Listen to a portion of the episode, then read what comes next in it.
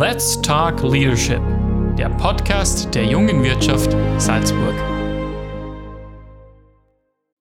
Herzlich willkommen zu einer neuen Ausgabe Let's Talk Leadership, dem Podcast der jungen Wirtschaft Salzburg. Heute freut es mich ganz besonders, weil wir wieder in die Startup-Richtung ein bisschen eintauchen, dass ich hier im Handelszentrum in Bergheim zu Gast bin, im Flachgau. Äh, mir gegenüber sitzt seines Zeichens Geschäftsführer und Co-Founder von der Keto-Fabrik, die bekannt sind für viele Produkte, über die wir jetzt gleich noch ein bisschen sprechen werden. Ähm, Dusan Milikic.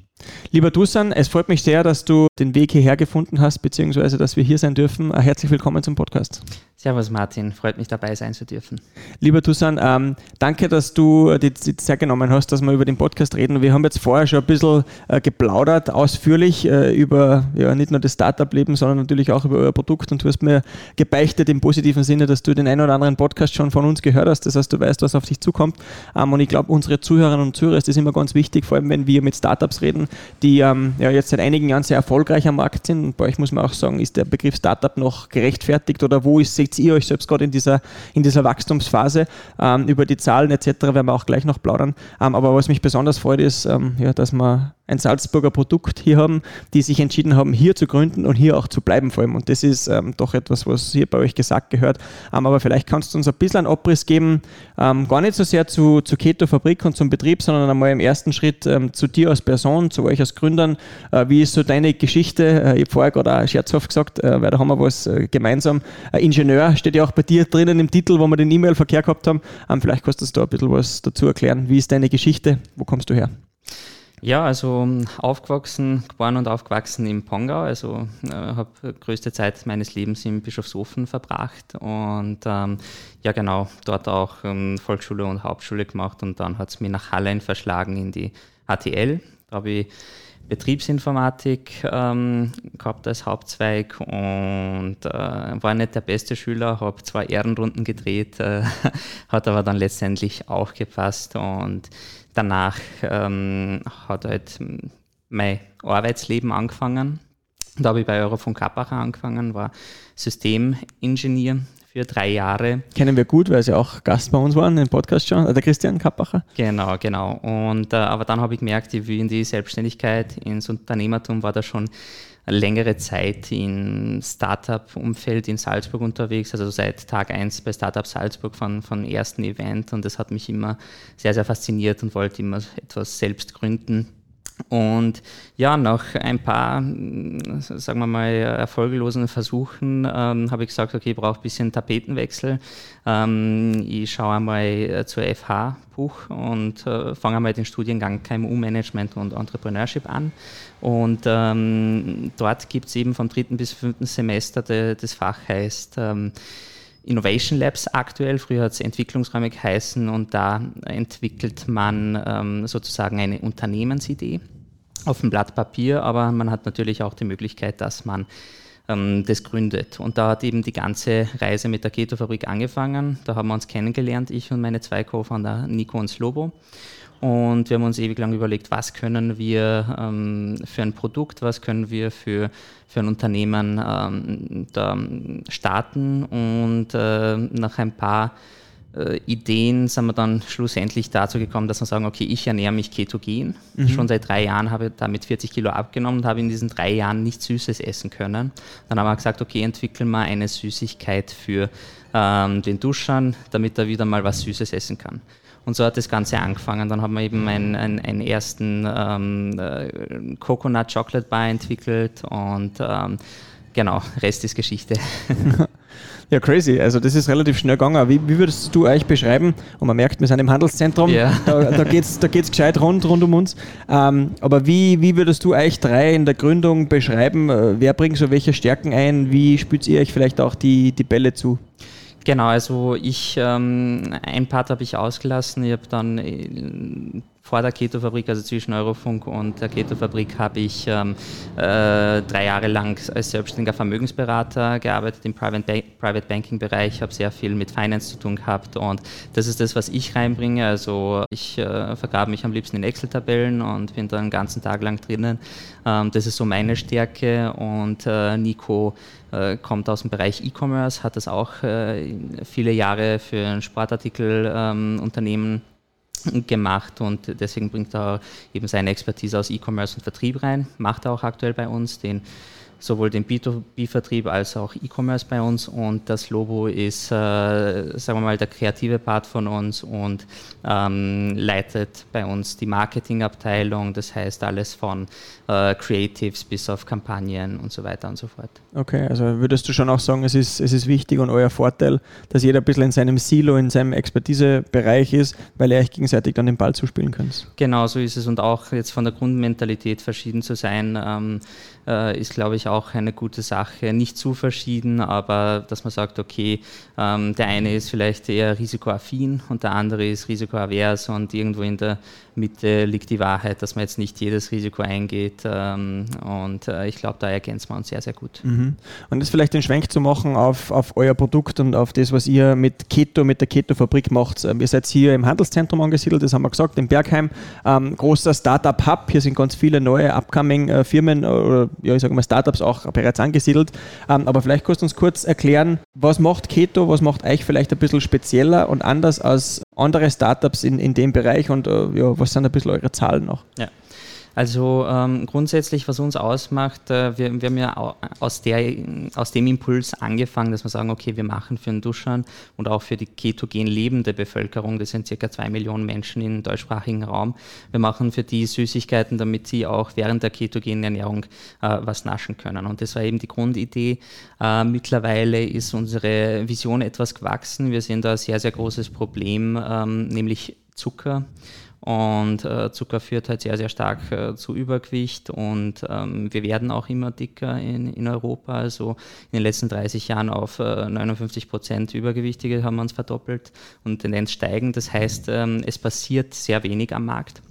Und da haben wir gesagt, okay, wir müssen die Leute irgendwie erreichen. Und woran liegt es? Es liegt daran, dass beispielsweise das Süßwarenregal zu 40 Prozent aus Zucker besteht. Und die große Masse und auch die übergewichtige Masse steht vor dem Süßwarenregal wer will es ihnen verübeln? Ähm, es schmeckt einfach hammergeil, diese ganzen Sachen. Und wir haben gesagt, okay, bei der Produktentwicklung, wenn wir neue Produkte entwickeln, dann muss es erstens hammergeil schmecken. Es muss mithalten können mit einem KitKat, mit einem Bounty, mit einem Snickers, ähm, weil sonst kriegen wir die Masse nicht. Sonst sind wir wieder im Sport- und Diätregal und äh, dort stehen eh schon die Ernährungsbewussten da, die ähm, das Problem meistens nicht mit dem Übergewicht haben. Mhm. Und so erreicht man nicht die große Masse. Und ähm, dahingehend ist unsere Vision in die Richtung gewachsen. Wir wollen den, der Zuckersucht ähm, den Kampf ansagen. Wir wollen die Zuckersucht besiegen und deswegen müssen unsere Produkte der Masse schmecken. Und das sind wirklich bei der Entwicklung die zwei äh, Hauptattribute,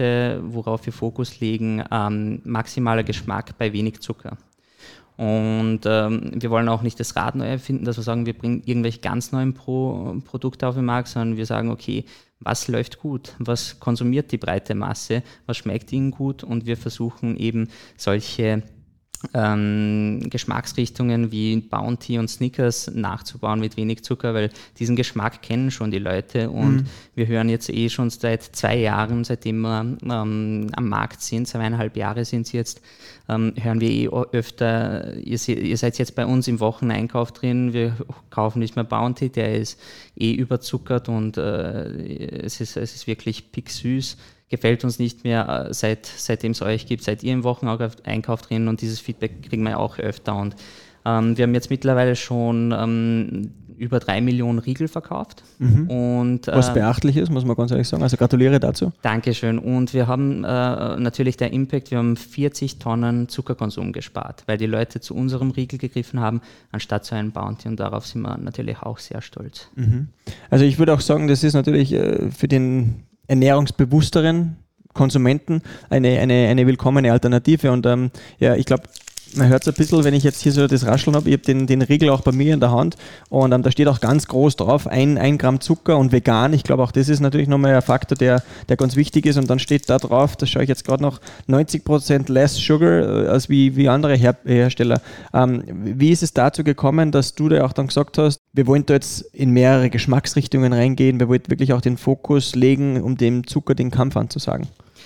Ja, ähm, es ist eben auf uns zugekommen wegen, wegen meiner Vorgeschichte. Also ich bin, ähm, ich war schon meine ganze Jugend übergewichtig und habe erst, sagen wir mal, vor fünf Jahren mich stärker damit befasst, wie ich das ändern kann. Und dann sind wir eben auf die, bin ich auf die, das Thema Zucker gekommen. Und wenn man den Zucker eigentlich weglässt, dann, ähm, dann verbrennt man eigentlich ziemlich Fett von alleine. Da muss man nicht viel Sport machen, vor allem mhm. auch in der ketogenen Ernährung. Und es ist, es wird immer den Leuten bewusster, dass Zucker der Feind ist und nicht die Fette. Und und es kommt auch immer mehr. Beispielsweise sieht man auch in Richtung UK und Deutschland wird schon davon gesprochen von Zuckersteuer, also dass ähm, ähm, zuckerreiche Produkte noch extra besteuert, damit man da ein bisschen bremst. Und in einigen Ländern ist sogar die Werbung auf äh, zuckerreiche Produkte bis zu einem gewissen Maß eingeschränkt. Und ähm, also es geht alles in diese Richtung und bei diesem Trend wollen wir natürlich auch dabei sein und maßgeblich mitwirken. Mhm.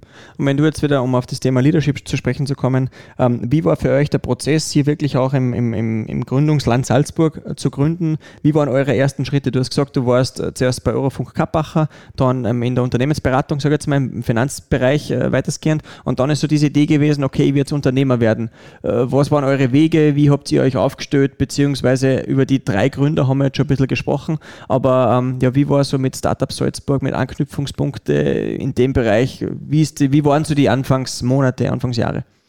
Ja, also ähm, die Anfangsmonate waren sehr, sehr stark durch, ähm, durch die Fachhochschule geprägt, muss man dazu sagen, weil wir das Projekt eben in der Fachhochschule entwickelt haben, aber auch äh, durch unseren ersten großen Kontakt, der uns viel weitergeholfen hat, der Heinrich Prokop, äh, der uns auch da äh, stark unterstützt hat, dass wir in die Rewe äh, Österreich reinkommen. das heißt, ihr seid auch schon im Handel gelistet. Also genau. für alle Zuhörerinnen und Zuhörer, die das noch nicht wissen, man kann euch auch im Einzelhandel ganz normal kaufen. Genau, also Billa, Billa Plus Pipa, aktuell in Österreich, ähm, auch Müller haben wir jetzt die Listung gewonnen.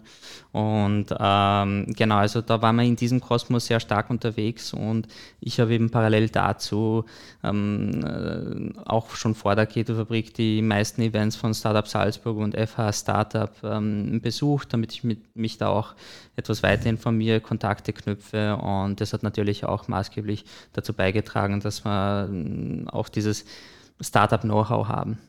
Okay. Ähm, wie war das dann? Ihr habt es gegründet, äh, ihr seid dann mit den ersten Listungen äh, los gestartet quasi. Ähm, wie, wo produziert ihr? Wie funktioniert das?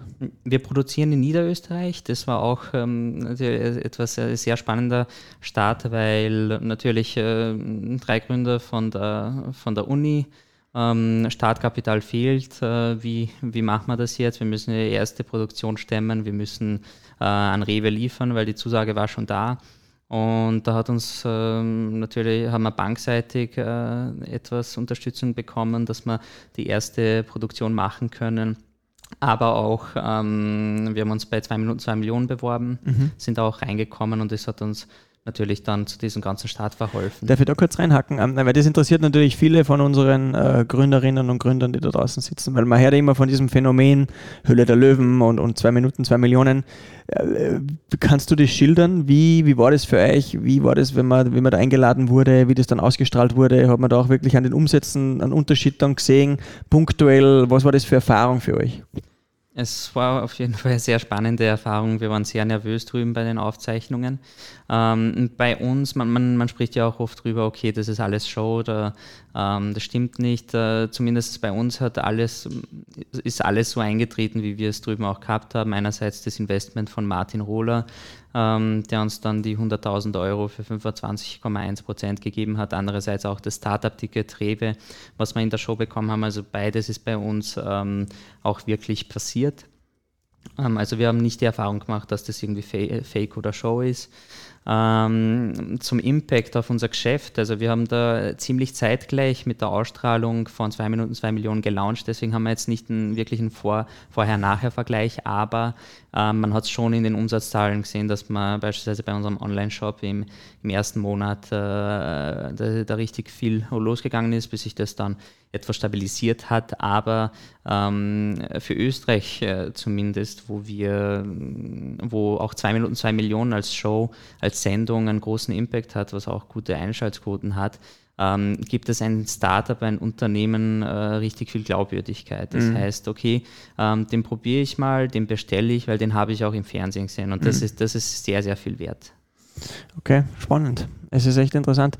Ähm, und hast du da von deinen Kollegen in der Startup-Landschaft jetzt gar nicht so sehr in Salzburg äh, gegenteilige andere News gehört in dem Zusammenhang? Weil du gesagt hast, bei euch ist es genauso eingetreten. Äh, man, logisch, man liest immer wieder mal ein bisschen was, aber äh, gibt es da auch Augenzeugenberichte quasi ähm, von dir? Also ich habe schon hin und wieder ähm, was gehört, okay, nein, ähm, es ist was zugesagt worden und dann ähm, das war mehr oder weniger Show und danach ist der Deal nicht äh, zustande gekommen. Das habe ich schon ein, zwei Mal äh, gehört. Ähm, natürlich kann ich jetzt nicht be beurteilen, ob äh, der Deal dann nicht im, zustande gekommen ist, weil vielleicht über Zahlen äh, verklogen ja. worden ist oder weil es wirklich nur für die Show war, aber äh, hin und wieder habe ich schon die Aussage gehört, ja. Mhm. Ähm, jetzt vielleicht nochmal auf die, auf die Leadership Skills äh, zu sprechen zu kommen. Du hast vorher schon gesagt, von der fachlichen Expertise seid ihr drei komplett unterschiedlich aufgestellt. Ähm, was würdest du vielleicht einem jungen Gründer, einer jungen Gründerin äh, mit auf den Weg geben? Auf was kommt es denn drauf an? Äh, was muss ich denn mitbringen, wenn jetzt jemand noch in der FH ist oder vielleicht noch arbeitet, jetzt nicht beim Christian Kappacher, sondern woanders ähm, und überlegt, hey, ich will gründen, ich habe da so eine Idee, aber ich weiß nicht, wie ich das Ganze äh, aufgleisen sollte. Auf was kommt es drauf an? Ja, es kommt auf jeden Fall, ähm, ja, das, das, erste Mal die, die Fertigkeiten, also äh, hat man da überhaupt ein Know-how, hat man da Expertise, was wir jetzt nicht gehabt haben. Ähm, wir sind ja völlige Quereinsteiger, haben nichts mit der Food-Branche zu tun gehabt. war das ein Nachteil? Das war ähm, sicher auch ein Nachteil, aber wir haben auch dann die, die Sachen, sind wir vorsichtiger angegangen. Ähm, und für, für, so einen Start, wie wir es gehabt haben, wo wirklich äh, nur Quereinsteiger drin sind, da ist unglaublich wichtig, dass man sich Mentoren irgendwie ähm, an Land zieht. Also Menschen, die in diesem Bereich Expertise haben und die uns ähm, äh, Tipps geben können, weil die, die Wahrscheinlichkeit ist halt höher, dass äh, beispielsweise ein Heinrich Prokop ähm, richtig liegt und ich nicht, wenn es da zwei verschiedene Meinungen gibt. Und deswegen ist ähm, für Quereinsteiger sehr, sehr wichtig, dass man sich da einen Mentor dazu holt. Mhm. Aber ähm, grundsätzlich äh, ist für, für Startup-Gründer, glaube ich, am wichtigsten, dass man da ähm, eine Leidenschaft am Projekt hat, dass man sagt, okay, ich sehe die große Vision, wo ich dran arbeiten will, wo auch bei harten Zeiten äh, ich das durchstehe, weil mir das so wichtig ist, weil äh, es werden harte Zeiten kommen. Also es gibt andauernd äh, Bergabfahrten und ähm, wenn da die Leidenschaft und äh, eben die, das Brennen für, für das Produkt, für die Dienstleistung,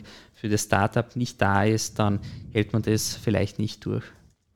Okay, also du sagst auf jeden Fall, Leidenschaft ist ein, ist ein, wichtiges, ein wichtiges Asset. Ähm, jetzt haben wir vorher, bevor wir die Aufnahme gestartet haben, auch über den einen oder anderen Mitarbeiter, über das Team gesprochen. Ähm, wie, wie würdest du sagen, wie wichtig ist auch wirklich das, das Team zu haben, das dann diese Leidenschaft auch mitträgt vom Gründerteam quasi? Ja, sehr, sehr wichtig. Also ich finde, ähm, man, man hat da eh immer wieder verschiedene Beispiele, wo man sagt, okay, dieser, dieser Mitarbeiter, der, der versteht die Vision, der will da wirklich mitwirken, dann ist natürlich die, die Arbeit dahinter äh, viel besser. Und äh, beim Einstellungsprozess sollte man auf jeden Fall darauf achten, dass man Menschen ins Team lässt, die wirklich auch an die Vision glauben und wirklich daran glauben, dass sie da was bewirken, weil das, das spiegelt sich dann wirklich auch in, in der 1 zu 1 in der Produktivität äh, wieder. Mhm. Und deswegen ist da auch wichtig, dass das Team gut passt. Ähm, natürlich sehr schwierig für mich auch die ersten äh, Recruiting-Gespräche, die, die wir aktuell haben. Und äh, da macht man natürlich auch Fehler, man lernt viel dazu.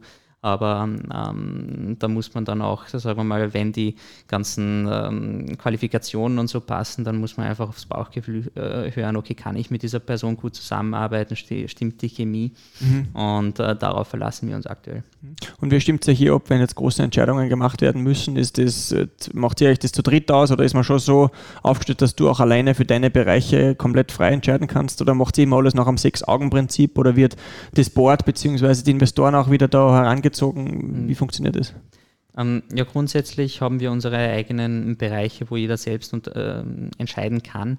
Ähm, wenn es um, sagen wir mal, größere Budgets geht, wenn, wenn, wenn man mal irgendwelche ähm, größeren Zahlungen sind, dann äh, geht es natürlich auch zu mir, weil ich muss mal schauen, okay, können wir uns das überhaupt leisten? Also da geht es dann in, in, sagen wir mal, ins Vier-Augen-Prinzip rein. Mhm. Aber mir ist auch wichtig, weil die Arbeit äh, so viel ist für uns, drei Gründer plus eine Mitarbeiterin, ähm, dass da auch eine gewisse Selbstständigkeit an den Tag gelegt wird und dass jeder seine Bereiche hat, wo er ähm, wirklich auch Entscheidungen treffen kann, weil wenn jeder überall eingebunden ist, dann ähm, äh, dann kann man, glaube ich, auch in solchen Wachstumsphasen, wie wir es gerade äh, erleben, dann baden gehen, weil mhm. das schaffst du überhaupt nicht zeitlich. Mhm. Und wie war die Zeit für euch? Man hat es ja gehört in der Pandemie, Lebensmittelhandel, das hat floriert und das sind wirklich gute Zeiten gewesen. Jetzt in der Startup-Branche, okay, ihr habt die Strukturen schon gehabt, ihr seid die Gründer, ihr seid ein relativ kleines, agiles Team. Ähm, wie habt ihr das wahrgenommen aus eurer Perspektive, so 2020, 2021? Ja, also ganz witzig, weil wir haben direkt unseren Markteintritt zu äh, Corona-Start gehabt. Also es war der erste Lockdown, glaube ich, im März 2020 und wir haben im Mai 2020 unseren Produktlaunch gehabt. Ähm, für uns war es, ähm, ich schätze mal, weil wir natürlich auch keine Vorwerte haben, ist es ähm, E-Commerce-seitig sehr stark hochgegangen, weil die Leute daheim geblieben sind und mehr bestellt haben. Das, mhm. das merkt man natürlich jetzt auch, da äh, sich eben das Pandemie-Thema dem Ende zuneigt und ähm, äh, die Leute bestellen einfach weniger ähm, on, online. Und im Retail-Bereich, da können wir es nicht richtig einschätzen. Also äh, ist zu uns immer gesagt worden, okay, die Leute gehen in, in den Laden, gehen in, in Billa, Billa Plus und äh, nehmen das Nötigste mit, also wirklich, was man braucht. Da schaut man sich jetzt keine Startup-Produkte an, aber da wir wirklich direkt an der Kasse sind mit unseren Riegeln, ähm, das ist ein Impulsgeschäft, da, da, ist man an der Kasse und okay, dann man, schnappt man sich schnell einen Riegel mit. Von dem her haben die Zahlen da auch sehr, sehr gut gepasst. Mhm. Ah, interessant, okay. Also es ist auch spannend aus der, aus der Startup-Brille das einmal zu sehen, weil wir hatten unlängst jetzt auch Sproof zum Beispiel zu Gast, digitales Produkt, die digitale Signatur. Ähm, und die haben natürlich auch gesagt, mit der mit der Pandemie, wo alles im Lockdown war, ist natürlich stark der Weg in die Digitalisierung gegangen und da haben die natürlich einen großen Spike erfahren. Und das ist interessant zu sehen, dass das bei euch in dem Bereich, FMCG-Bereich quasi, ähm, Fast Moving Consumer Goods, oder? Genau. Ähm, dass das dort in dem Bereich ähm, ja auch ähnliche Züge angenommen hat. So, jetzt sitzt äh, du mir gegenüber. Wir sitzen da in einem sehr coolen, modernen Besprechungsraum und ich habe da eine rote, eine blaue und eine, ähm, ich sage jetzt mal, was ist denn das? Ocker? Braun? Gelb? Das ist gelb. Eine gelbe Schachtel vor mir. Ähm, erzähl uns mal ein bisschen was zu dem Produkt. Was gibt es mittlerweile alles am Markt und ähm, auf was kann sich der, der Konsument, die Konsumentin hier auch einstellen? Mhm. Genau, also wir haben bis jetzt äh, drei Riegelsorten auf den Markt gebracht. Ähm, einmal Coconut Chocolate Bar, was sehr stark an Bounty angelehnt ist. Einmal der äh, Peanut Caramel Bar, was natürlich an einen Snickers erinnern soll, und einmal ähm, so ein Coconut Strawberry Bar, der ist, äh, schlägt ein bisschen äh, raus aus der Reihe, aber ähm, alle drei sind aktuell in Handel. Und von allen, also die kann man entweder einzeln beim äh, Billa und Billa Plus äh, kaufen oder es gibt es auch in Multibags zu einem Preisvorteil, also wo drei Riegel in einer Box drin sind. Und ähm, wir haben uns sehr stark am Anfang auf Riegel fokussiert, weil wir auch gesagt haben, okay, ähm, hier haben wir schon Best Practice, ähm, äh, Thema Neo aus Wien, die haben eben sehr stark mit diesem Zuckerthema angefangen und haben gesagt, okay, das funktioniert, aber wir wollen in eine Richtung, in eine andere Richtung gehen. Einerseits Keto inspiriert, also die Produkte sollen für die ketogene Ernährung passen. Andererseits wollen wir nicht einen ganz neuen Riegel oder keine Proteinriegel entwickeln. Es mhm. soll wirklich ein Schokoriegel sein wirklich ein Schokoriegel und ähm, mit nur einem Gramm Zucker. Und da, das haben wir dann auch richtig gut hinkriegt. Deswegen sind wir auch im Süßwarenregal und nicht im Sport- und Diätregal. Mhm. Aber ähm, die Reise wird nicht bei den Riegeln enden. Wir werden jetzt nicht noch eine, äh, nicht bald eine weitere Riegelsorte entwickeln, sondern wir sagen, okay, es gibt viele Produkte im, im Süßwarenregal, die uns gut schmecken, die auch äh, der Bevölkerung gut schmecken, aber es gibt sie halt nicht in Low Sugar. Mhm. Und da haben wir äh, produktentwicklungsseitig noch, ähm, äh, sagen wir mal, sehr, sehr viel Arbeit, da ein bisschen das Süßwarenregal aufzuräumen. Wo wir jetzt in Richtung entwickeln, ist ähm, äh, Schwedenbomben. Okay. Das ein Produkt, das äh, sehr, sehr gut läuft. Also ich, immer wenn ich im Biller bin, äh, nach 17 Uhr gibt es keine Schwedenbomben mehr und es gibt äh, keine zuckerarmen Alternativen und dort entwickeln wir jetzt äh, hin. Also sehr, sehr schwierige Entwicklung, mhm. weil ähm, die, diese Steifigkeit des, des Schaums äh, wird eben durch den Zucker bewirkt und wir haben null Zucker drin, deswegen äh, müssen wir schauen, wie wir das hinkriegen. Das wird sicher noch ein halbes Jahr dauern, wenn nicht länger. Aber wenn wir da ein Produkt haben, dann haben wir wirklich nochmal, äh, sagen wir mal, eine Alternative, die ähm, auf unserem Weg zu unserer Vision ähm, nochmal weiterhilft. Spannend. Also ihr denkt auch wirklich im RD-Bereich in ganz andere Bereiche rein, die jetzt gar nicht zum Riegel betreffen, sondern oder den Riegel betreffen, sondern in, in ganz andere Richtungen gehen. Genau, also wir es, es, soll auch nicht, weil wir sagen, wir sind nicht nur Süßwaren, wir, wir wollen zuckerarme Produkte entwickeln. Da wird es auch in Richtung herzhaft gehen, salzig, was weiß ich. Also mhm. ähm, vielleicht äh, Chips mit äh, ohne Kohlenhydrate, ohne Zucker, ähm, vielleicht mal auch eine Tiefkühlpizza. Also wirklich mhm. alles, was die Leute ähm, wegen der Überzuckerung äh, dick und krank macht, wollen wir auf irgendeine Weise ersetzen durch eine Alternative. Spannend. Ähm, vielleicht da kurz das Produkt beiseite gelassen. Das ist das, was mich persönlich natürlich auch mit interessiert. Ähm, wieso habt ihr als, klar, ihr seid jetzt ein Salzburger Betrieb, auch aus der FH rausgekommen, wieso habt ihr den Standort hier jetzt im Flachgau Bergheim genommen und seid nicht nach Wien gegangen? Du hast Neo kurz angesprochen. Ähm, oder ihr könnt ja auch in einen viel stärkeren, größeren Ballungsraum gehen oder euch bei, bei Rewe irgendwo andocken in der Nähe, wenn das so euer großer erster Partner war. Ähm, wieso habt ihr gesagt, na, wir bleiben in Salzburg. Der Wirtschaftsstandort ist uns wichtig. Ja. ja, also man braucht nicht verleugnen, dass jetzt in Wien vielleicht etwas leichter wäre, auch die Nähe zu Rewe, zu, zu anderen äh, Playern, dass da auch äh, vielleicht das Netzwerk stärker ist, aber es geht eh alles in Richtung Digitalisierung, Remote und deswegen sehen wir das nicht so als, als großen Nachteil. Und ich habe mir, glaube ich, auch zum Teil ein Ziel gesetzt, dass ich da auch den Wirtschaftsstandort Salzburg etwas stärken will. Deswegen gefällt es mir auch hier sehr, sehr gut. Und warum haben wir uns für Bergheim bei Salzburg entschieden? Ganz einfach die Autobahnauffahrt, ähm, mhm. die ist in der Nähe und da ist man dann schnell in alle Richtungen unterwegs und die wollte bewusst nicht direkt in der Stadt irgendwo sein. Mhm. Und es ist ja auch, glaube ich, ganz gut in der Entwicklung hier, ja. was Startups betrifft. So ist es. Also hier kommen schon ein paar Unternehmen zusammen, die wir auch zusammenarbeiten und für uns als FMCG-Startup ähm, mit, mit, mit physischen Produkten ist natürlich auch sehr interessant, dass man oder sehr, sehr von Vorteil, dass wir hier viele ähm, Spediteure und Lagerfläche auch haben. Mhm. Und jetzt vielleicht, ähm, weil wir schon wieder uns fast zum, zum Ende des Podcasts äh, neigen, ein Blick Blick in die Zukunft, das würde mich interessieren. Du hast jetzt angesprochen, drei Millionen Riegel, eine unglaubliche Zahl, sind mittlerweile abgesetzt und verkauft worden. Ähm, jetzt schauen wir äh, vielleicht fünf Jahre nach vorne oder vielleicht sogar noch weiter. Wo wird Keto in ein paar Jahren stehen? Was sind so die, die ambitionierten Ziele von euch?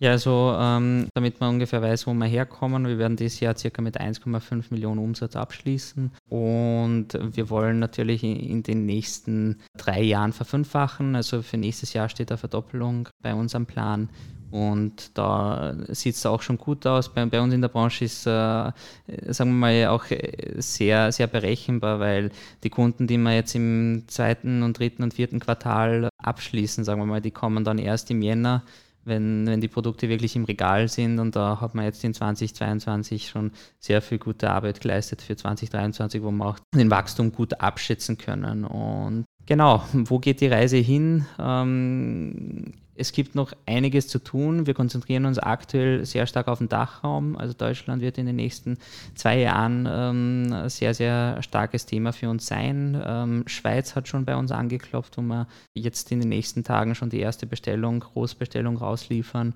Äh, also Dachraum sehr, sehr spannend für uns, aber für uns natürlich ganz Europa sehr, sehr interessant. Mhm. Und für unser Geschäft, äh, da gibt es zwei Richtungen, in die man skalieren kann. Einerseits die Filialen, die B2B Filialen, Retail-Filialen, wo man drin ist, wo wir aktuell circa bei 3000 Filialen sind. Mhm. Und im deutschsprachigen Raum hat man ca. 15.000. Mhm. Also da können wir auf jeden Fall von der Filialtiefe verfünffachen. Und andererseits kann man in die andere Richtung skalieren, wenn man sagt, okay, ich bringe jetzt ein neues Produkt raus und äh, verteile es auf die Filialen, wo ich äh, aktuell drin bin. Also ein sehr, sehr äh, überschaubares Businessmodell äh, mhm. und wir wissen, wo der Fokus liegt, wo wir skalieren können. Okay. Sehr spannend. Ähm, eine Frage, die ich stelle jedem unserer Zuhörerinnen und Zuhörer im Podcast, und du weißt es vielleicht, weil du einige von unseren Ausgaben bereits gehört hast, ähm, und das ist so wirklich auch dieser Tipp für die Jungunternehmer. Ähm, wir haben vorher schon gesprochen, auf was kommt es drauf an, aber was mich jetzt interessieren würde, was ist wirklich so der eine wichtige Tipp, den du jemandem mitgeben würdest, der jetzt den Betrieb von Mama und Papa gerade übernehmen muss oder der diese zündende Idee hat oder der sich einfach nicht sicher ist, hey, soll ich jetzt soll ich kündigen, soll ich mich beruflich verändern, soll ich das Wagnis der Selbstständigkeit eingehen? Ähm, was würdest du dem für, einen, für einen Tipp auf den Weg mitgeben? Auf jeden Fall das schon, was ich vorher gesagt habe, äh, brennt man für die Idee, brennt man fürs Unternehmen, weil das ist sehr, sehr wichtig. Es werden harte, harte Zeiten auf einen zukommen und da muss einfach ähm, die Leidenschaft für das passen. Man muss eine Freude an der Arbeit haben. Ähm, an der Vision. Und das sollte man sich im Vorhinein abklären, okay, ist es ist es eine Vision, ist es ein Unternehmen, äh, wofür es sich zu kämpfen lohnt, ähm, auch wenn es mal schwierig ist. Ähm, und wenn da die Antwort ja ist, dann ähm, soll man einfach starten, weil den Rest äh, Fertigkeiten, Qualifikation, das, das kann man sich alles dazu erlernen. Und ein großer Tipp für mich auch, hört nur auf die Leute, die mehr oder weniger das schon mal geschafft haben oder Erfolg in dem Bereich gehabt haben. Äh, mir braucht es jetzt nicht fragen, ob ihr ein IT-Startup äh, oder ein Tech-Startup starten sollt. Also da könnte ich vielleicht viel dazu sagen, aber da ich das nie gemacht habe, würde ich selbst da nicht auf mich hören. Äh, Wenn es um Riegel geht, FMCG, Foodbranche, Retail Österreich, da könnt ihr mich fragen. Da, da, da wird der eine oder andere richtige Tipp dabei sein, aber hört wirklich nur auf Menschen, die in diesem Bereich schon erfolgreich sind. Und deswegen ist es auch wichtig, wenn man beispielsweise Quereinsteiger ist und nicht viel Erfahrung hat, dass man sich da auch Mentoren holt. Also wir haben ein Mentorennetzwerk, die uns auch tatkräftig dabei unterstützen. Ohne geht es nicht, weil wenn man in dem Bereich keine Erfahrung hat, dann geht man auch schnell unter. Mhm.